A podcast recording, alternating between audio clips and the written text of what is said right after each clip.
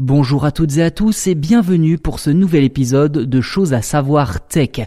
Aujourd'hui, je vous propose de vous intéresser au réseau social le plus populaire du moment, TikTok. Au-delà de son interdiction en Inde et la guerre économique qui agite la Chine et les États-Unis à son sujet, TikTok est depuis peu au cœur d'une véritable tempête. Le réseau social s'efforce tant bien que mal d'empêcher la diffusion d'une vidéo montrant Ronnie McNutt, un vétéran de l'armée américaine de 33 ans, en train de se tirer une balle dans la tête pour se suicider.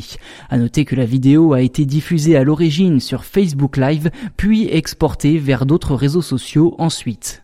Si TikTok est connu pour ses vidéos virales mettant en avant la créativité des internautes et leur humour, le réseau social se trouve désormais démuni au moment de retirer cette vidéo de suicide puisqu'elle ne cesse d'être réuploadée par certains internautes.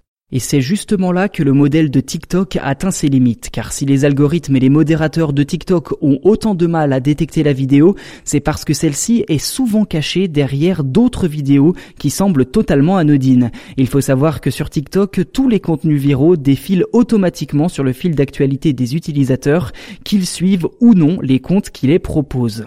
Si le manque de maîtrise concernant ce genre de vidéos choquantes inquiète autant TikTok, c'est parce que la majorité des abonnés de l'application sont des jeunes, dont de très nombreux mineurs. Les dirigeants de TikTok en appellent donc à la vigilance des parents pour éviter que les enfants ne soient confrontés par inadvertance à ces images, le temps pour le réseau social de s'en débarrasser définitivement.